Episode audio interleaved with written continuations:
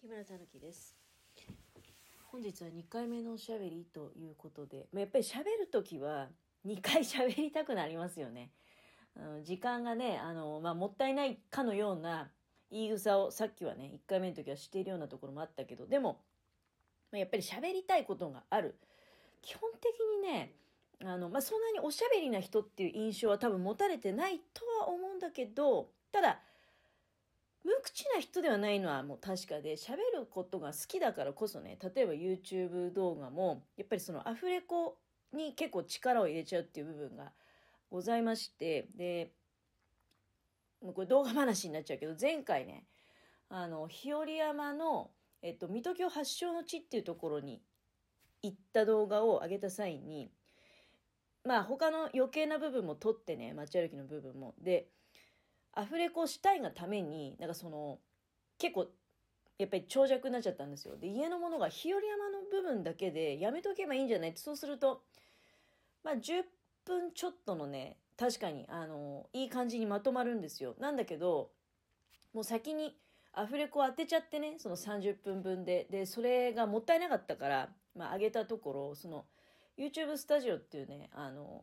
なんていうのかないろいろこうデータが見れるようなどういう人が視聴してくれてるのかとかね、まあ、私なんか全然もう登録者数も本当に少ないしまあほとんどねそのデータがあるっつったってないに等しいようなデータなんだけどそれでもねあのなんかクリック率とかそのクリックされてでその後どんぐらい見てくれてるのかとか何分ね何分視聴されてるのかとかいうのがある中でその水戸京発祥の地に行くっていう動画はクリックはいっぱいされているのにまあ離脱率が非常に高いというのはタイトルと内容が一致してない。タイトルでなんか釣っちゃってんじゃないのみたいな要するにそういうことですよね。タイトルと内容が一致するようにまああの注意しましょうでもないんだけど、まあ、そういう理由があるよと。クリック率は高いのに見てる人が少ないのは、お前が喋ってるからだよ、みたいな、まあそういうことなんですよね。あの、喋ってるからだよっていうか、その、喋りたいがために、日和山のその、水戸京発祥の地に行った後のね、部分っていうのもダラダラ続いちゃってるから、そこはもう日和山の水戸京の発祥の地じゃないよねっていうには確かになっちゃうわけじゃない。うん。多分その、見に来てくださった方もね。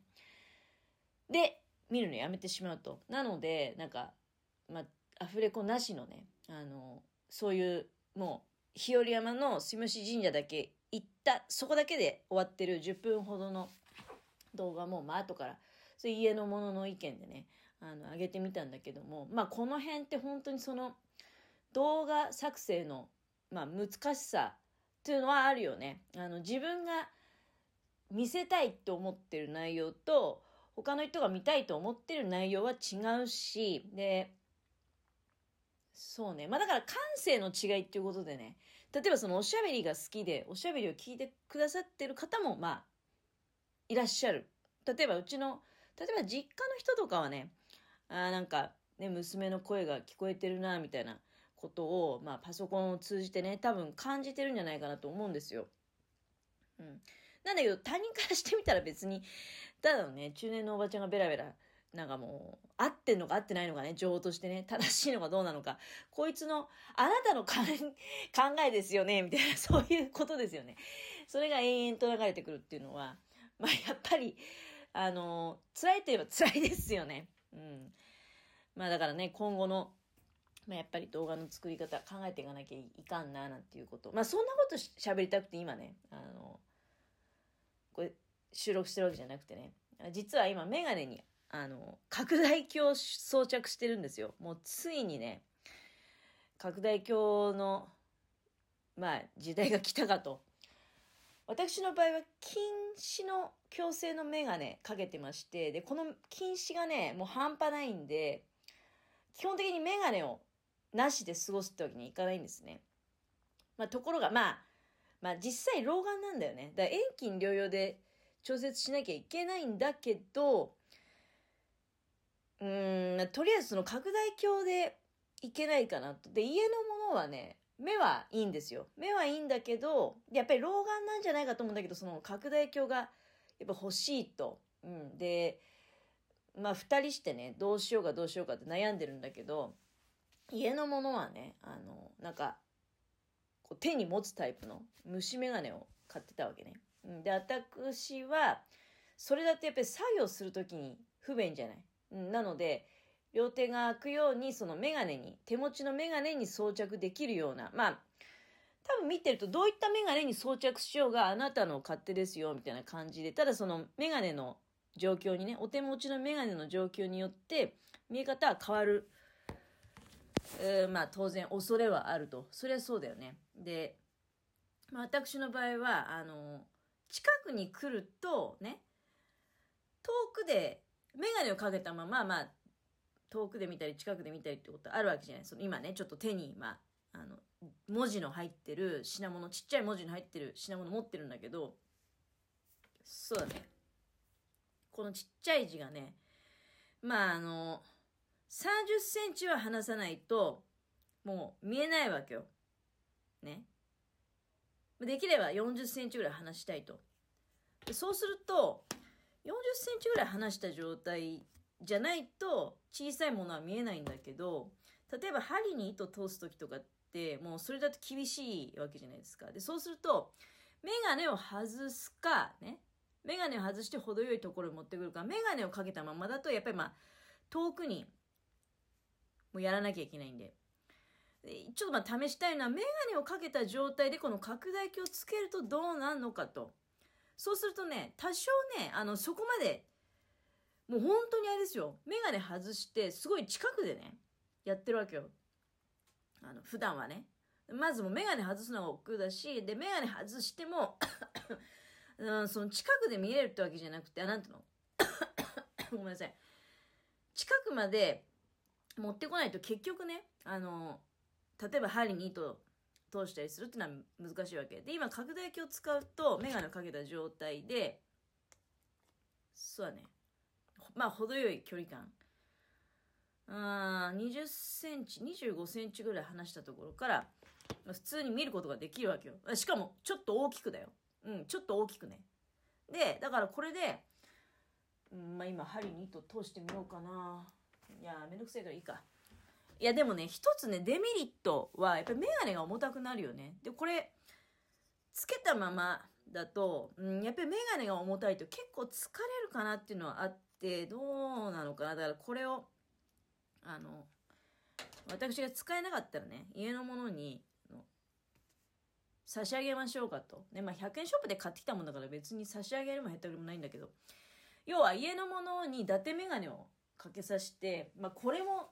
その体にとってね目にとっていいものなのか悪いものなのかっていうのは分かんないけどあのまあでもそれもありじゃないって、まあ、家のものもねなんかやっぱり両手が、まあ、別に自分の場合は両手が空いてる必要はないんだけどでもまあ両手が空いてればそれに越したことないかなみたいな感じないけど。だからじゃあ伊達メガネでも買ってこのメガネをね装着して使ってみたらっていう提案をしてはいるんだけど、まあどうなるかな。私自身がこれを今ね、ちょっと装着はやめてみたんだけど、もう外してみたけど、重たいからさ、これをずっとね、作業中つけてるっていうのはちょっとどうなんかなっていうのは正直あるよね。かといって、必要な時と必要じゃない時があるっていうのは事実なので、まあ、やっぱりいざという時はその作業時はね、この拡大鏡をメガネに装着して、で、必要な時だけ上からこうカチャッと下げると。なんかこうメガネに留めるバネとそれがその上下にこう上にパカパカっとねなるようなあのそういうこれなんていうの蝶つがいっていうのみたいなのがついてるわけさ、うん、それでこう上に上げたり下に下げたりとそういうサングラスとかでそういうのしてるっているじゃないですか。こう上に上げたり下に下げたりね。あのサングラスがあったりなかったりみたいな状態にできるような。まあこれは拡大鏡だからね、そのサングラスみたいなおしゃれなもんじゃないですよ、正直。うん。なんだけど、まあないよりはまあいいのかなっていう感じはするよね。まあそんなことはさておきね、今作業部屋で、あのー、まあちょっとね、一日一切れっていうのをやってみようかなと思って、まあ家のものがね、履いているデニムが、お気に入りで履いていたデニムが、そろそろ膝がこうくたくたになって、で、ちょっとほつれも出てきたと。で、私が、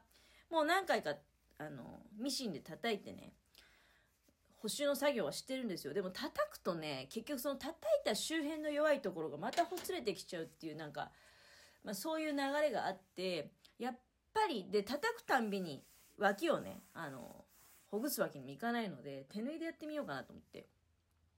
いや家のものはもうねこれ捨てようかなみたいなことを言うわけよ。なんだけど私からするとデニムの本番はむしろそのあほつれてきた捨てようかなっていうような瞬間からねあのまあスタートする。そっからがむしろ本番なんじゃないかなって私は思うわけですよ。っていうのはそのまあ個人的なファッションとしてねあの膝の抜けてる柔らかいところとかその他にもいろいろ裾とかねこの間も言ったけど股の部分とかいろいろこう薄くなったり穴が開いてきてしまう部分っていうのをちっちゃい布で補修することによってパッチワークみたいにねすごい綺麗な柄ができるわけ。でそうすると多分自分のイメージだとまあこう前面のね前の方のそうだねまあ太ももあたりからこう膝の下ぐらいにかけてね綺麗なパッチワークが出来上がっていくっていうことを想像してるわけ。でそれをね履きこなすのは私は思うにはそれなりにやっぱりねあの何かこうそうだね。スタイルを持ってる人じゃないと難しいんじゃないかなと思ってて私は家のものをそういうふうに仕立てていこうと、ね、そういうのを着こなせるスタイルを持ってほしいと思ってまあいろいろちょっとねあのその上半身とか小物とかねも含めてコーディネートしていきたいなっていうのは自分のまああの目標あ新たな目標ができてね家のものをモデルに、うん、なんかそういう着こなしができるようなね、うん、人になってほしいなっていうのがあっていろいろ今ね考えて、えー、頑張っております。そのためにもまあ拡大鏡必要なのかなってねちっちゃい布を生かしてやっていこうってことなのではい。